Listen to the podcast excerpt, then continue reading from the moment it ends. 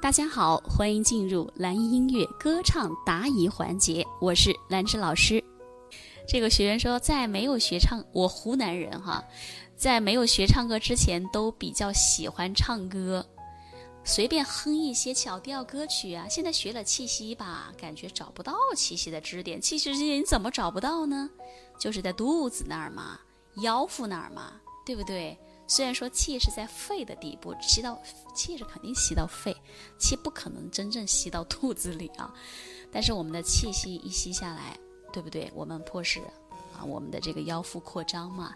然后你就想着很直白、通俗易懂，你的肚子、你的腰围在工作，那就是支点。肚子、小腹就是你气息的支点嘛。嘿，嘿，嘿，这就是气息带出来的声音，对不对？啊，说你控制不好声音怎么美化，你就要用，你就要去练习呀。像这个嘶，它就是气息控制的过程啊，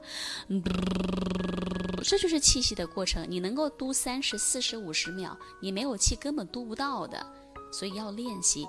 至于声音的美化，你指的是说话的声音还是唱歌的声音呢？今后老师声音也会有美化课的啊，然后其实你把你学唱歌啊，你你唱歌的知识学好了，你会发现，唱歌的声音变好听了，说话的声音一样会变好听。美化无非就是有气息的植入嘛，对不对？要进行气泡音的练习，特意的发声练习，它能够让你的，能够让你就是有很好的声音的美化的效果。当然，每个人唱歌啊，都会有自己的问题存在，包括正在听课的你，你也会有你的歌唱问题。那没关系，我们通过学习和练习，它是可以得到非常大的提升和改变的。没有人天生唱得多好，对吗？